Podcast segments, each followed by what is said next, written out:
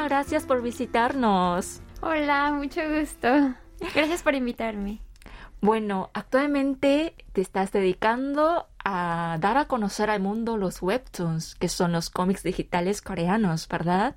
Sí, ahora estoy trabajando en una empresa que se llama Kiwi Vine y no solo se dedican a la traducción y localización de webtoons, sino también de novelas digitales, dubbing y subtítulos. Entonces, Kiwi Vine es la que mm, traduce los webtoons de la popular compañía Kakao al español.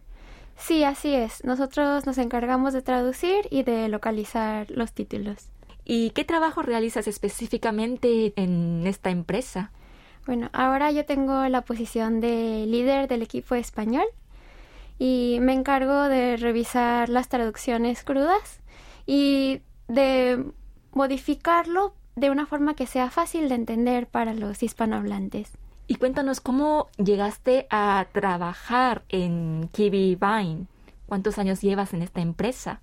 Ah, no tengo mucho trabajando aquí. Todo empezó porque hace más de un año vi un anuncio de Cacao Entertainment y estaban buscando a personas para el equipo español. Entonces mandé mi solicitud y me dieron el trabajo.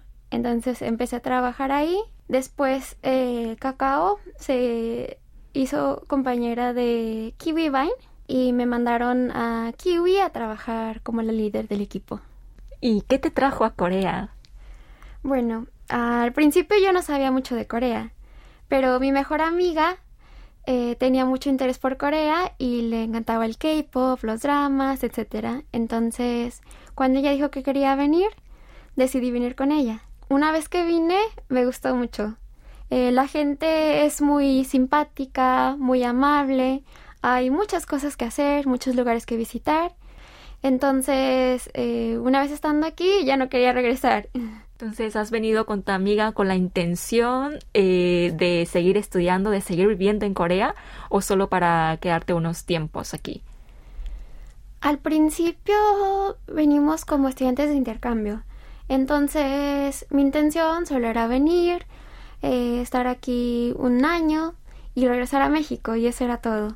Verlo como una experiencia más, pero una vez estando aquí eh, me gustó tanto que decidí regresar a hacer mi maestría.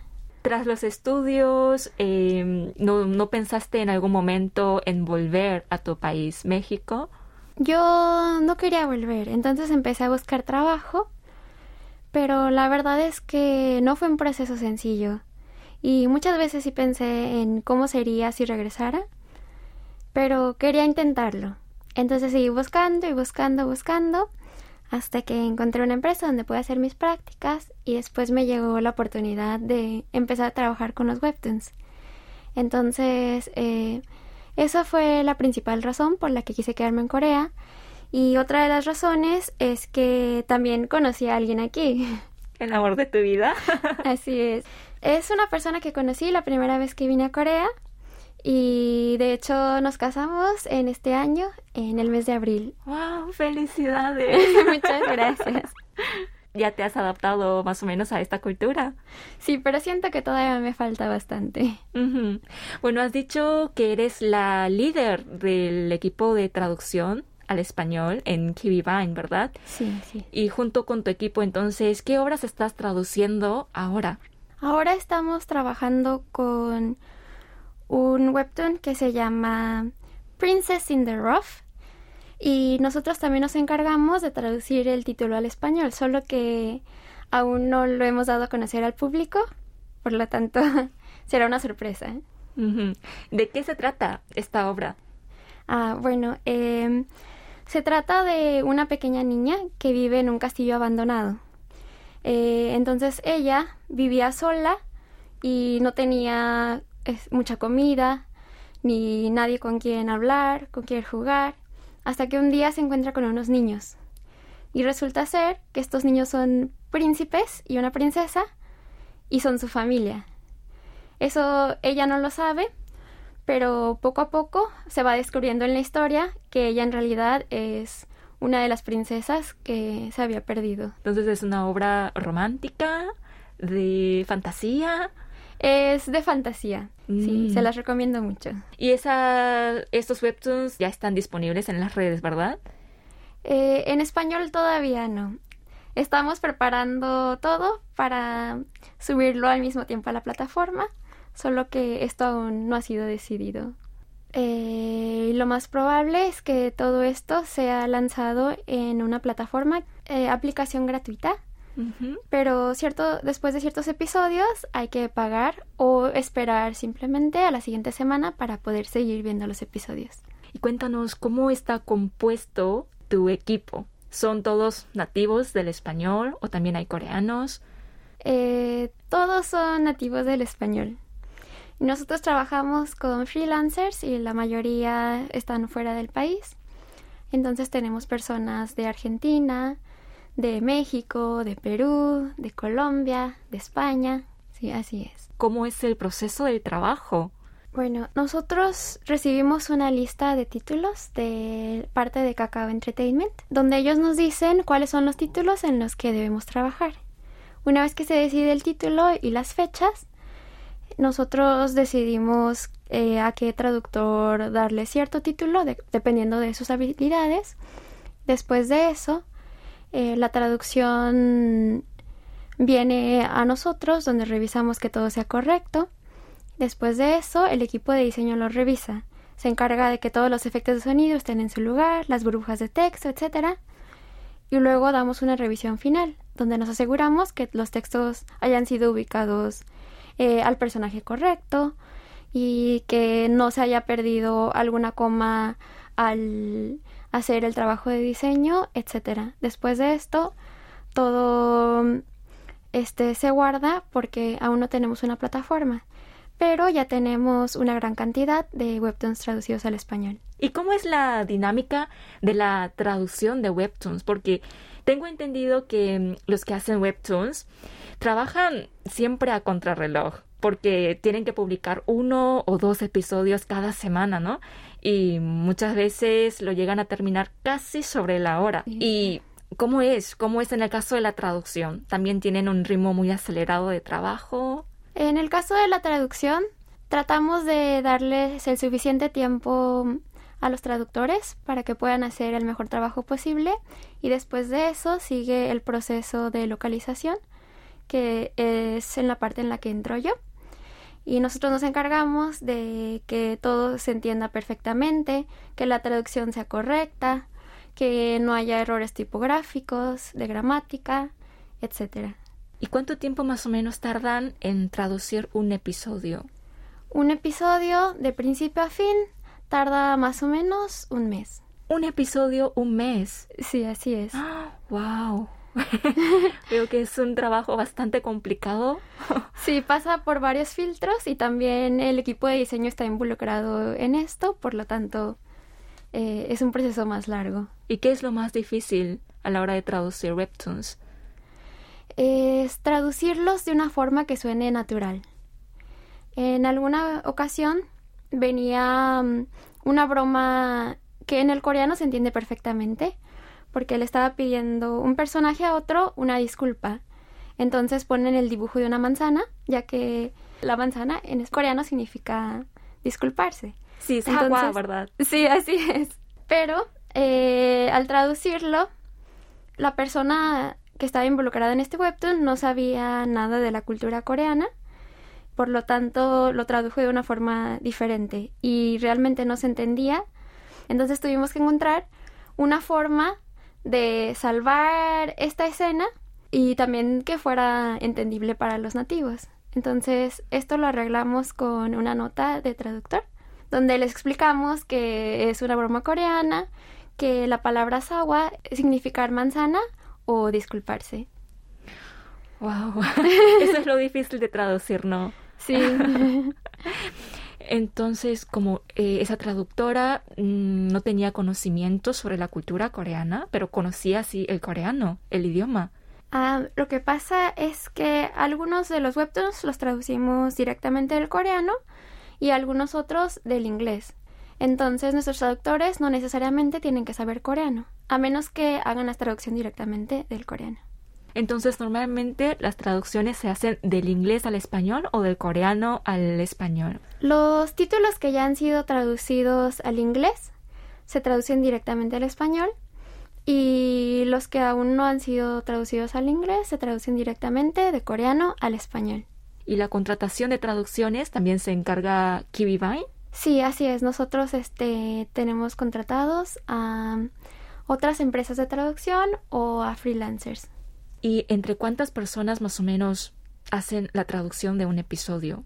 Una persona hace la traducción y luego el equipo de diseño se encarga de revisar que todo esté bien, que todo esté ubicado en la burbuja de texto correcta, etcétera. Y eso regularmente lo hacen entre dos personas. Y luego pasa el, a la siguiente etapa, que es donde entro yo, que sería el paso final. Entonces, aproximadamente cuatro personas para un episodio. Para un episodio. Y la obra en sí, entonces, eh, involucra a muchos traductores.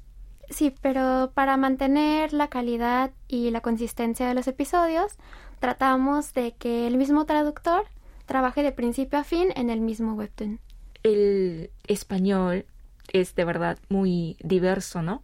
Y se usan expresiones y palabras diferentes eh, según cada región. Así es. ¿Cómo hacen para que la traducción sea comprensible y suene natural para todos los lectores hispanohablantes? Bueno, principalmente nosotros usamos el diccionario de la Real Academia Española y también tenemos un manual que hicimos dentro del equipo de variaciones lingüísticas. Entonces en este seleccionamos la palabra que nos parezca más adecuada, ah, investigamos en qué países se utiliza, en qué países no y nosotros esto se lo hacemos saber a los traductores. De eso también te encargas tú entonces. Sí, así es. ¿Te gusta? ¿Te gusta este trabajo? Sí, a mí me gusta leer mucho y los webtoons me parecen también muy divertidos. Entonces, a pesar de que estoy trabajando, es como hacer mi hobby y mi trabajo al mismo tiempo. Aparte del trabajo, cuando estás libre, eh, ¿sueles leer webtoons? Cuando salgo de trabajar, eh, tomo mi teléfono en el trayecto a casa y me pongo a leer más webtoons. Hay días en los que termino cansada con dolor de cabeza y ya no quiero verlos más, pero a la mañana siguiente ya estoy lista para seguir leyendo. ¿Pero es por trabajo o solo por diversión? Es un poco de ambos, pero creo que la diversión es lo más importante. Muy bien. ¿Y qué otras obras has traducido? Hay una muy famosa que se hizo en un programa de Netflix que se llama A la casa de espíritus malignos. el título en coreano sería Kyongiro Unsomun. Sí, lo conozco. Sí, eh, algunas personas deben conocerlo. Sí, es una obra muy famosa. Así es. También trabajamos con otros como Itaewon Class o um, Doctor Brain. Wow, con muchas obras bien famosas. Sí, así es. ¿Y cómo crees que es la popularidad del webtoon en el mundo hispano? ¿Tiene muchos adeptos? Siento que con el tiempo más personas han conocido sobre esto. Principalmente los más famosos eran los mangas japoneses. Y poco a poco eh, la gente al ir conociendo de la cultura coreana, de los dramas, el K-pop, etcétera, también han conocido los webtoons. Y siento que uno de los mercados más grandes en Latinoamérica es México. Es un país muy grande y hay muchas personas interesadas en los webtoons. ¿Y qué es lo que hace posible, en tu opinión, este crecimiento vertiginoso eh, del webtoon? Los webtoons, a diferencia de los cómics, son historietas digitales. Los puedes leer fácilmente en cualquier lugar y son muy sencillos. Entonces realmente no necesitas de mucho tiempo para leer un episodio de estos. Son muy divertidos y puedes aprender también de la cultura coreana. Mm. Entonces la gente poco a poco em, ha tenido más interés por este rubro. ¿Tú también has podido aprender más de la cultura coreana a través de los webtoons? Sí, así es. Sobre todo al revisar las traducciones. Una de las cosas que más he visto son los rangos. Por decir, en coreano eh, tienen una forma específica de hablarle a las personas mayores y esto es algo que también podemos hacer en español. A diferencia del inglés, podemos hacer uso de usted y de tú. Entonces también cuando hacemos las traducciones, nosotros tratamos de tener una lista de qué personaje le habla a quién de forma informal o formal. Sí, el rango, la jerarquía es muy importante en la cultura coreana. Así es. ¿Has notado eso en tu trabajo también? Dentro del trabajo no lo he notado mucho. La mayoría son extranjeros y también los coreanos tratan a todos por igual sin importar su puesto. ¿Y cómo es trabajar con los coreanos? Ah, bueno, en mi primer trabajo fue más difícil de lo que esperaba. Eh, no sé si recuerdan un drama coreano que se llama Misen. Sí, la vida incompleta. sí, así es. Yo creí que eso no era posible, que solo era un drama, pero en mi primer trabajo me di cuenta que era una realidad. Pero después de cambiarme de rubro y empecé a trabajar con los webtoons, me di cuenta de que hay polos opuestos. Eh, creo que depende mucho del lugar donde trabajes y de las personas con las que estés. Sí, tal como dices. Depende del sector también, creo, ¿no? Porque la traducción, esto de webtoons, de los de, lo, de las novelas digitales, eh, hay más personas jóvenes, por decir, y también es más flexible, creo, el entorno laboral. Sí, así es. Y por ejemplo, en la empresa donde estoy trabajando ahora, hay muchos extranjeros. Entonces siento que no es la típica oficina coreana. Ajá, pero ¿tienen planeado reclutar a más trabajadores latinos? Eh, tenemos planeado contratar a más traductores latinos, solo que todavía no tenemos una fecha definitiva, pero si alguien está interesado, les recomiendo que visiten la página de Kiwi Vine. Muy bien. Y supongo que con el webtoon cada vez más en auge, habrá muchos hispanos y extranjeros de otra lengua, ¿no? Que quieran trabajar en esta industria como tú. ¿Qué consejos les darías? Ah, bueno, primero que nada, interesarse por los webtoons. Leer lo más que puedan, porque siento que hay muchas cosas que aprender. Y también este, hay muchas posiciones para traducción de webtoons como freelancer. Entonces, eh, creo que es un buen punto para empezar. Y hay muchas compañías como KiwiVine que están abiertas también a los extranjeros. Entonces, siento que es un muy buen lugar para trabajar.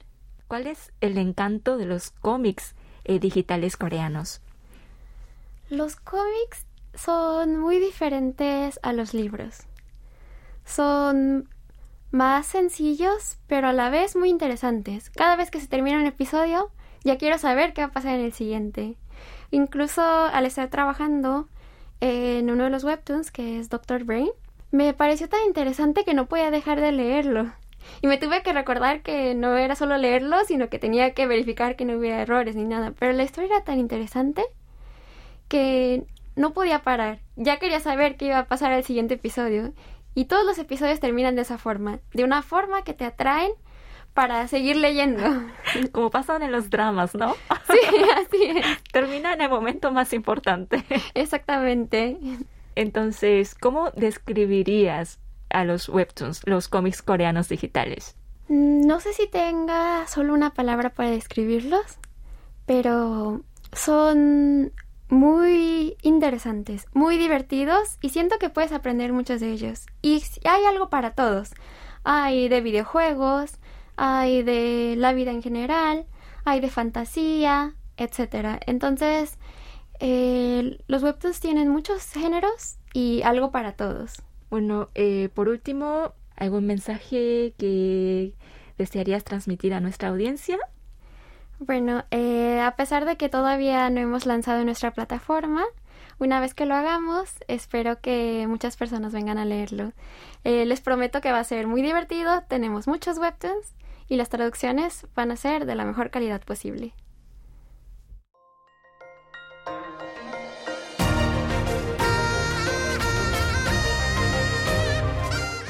Acaban de escuchar el podcast de KBS World Radio. Hay muchos más contenidos en wall.kbs.co.kr barra Spanish. Gracias por seguir en sintonía. KBS World Radio.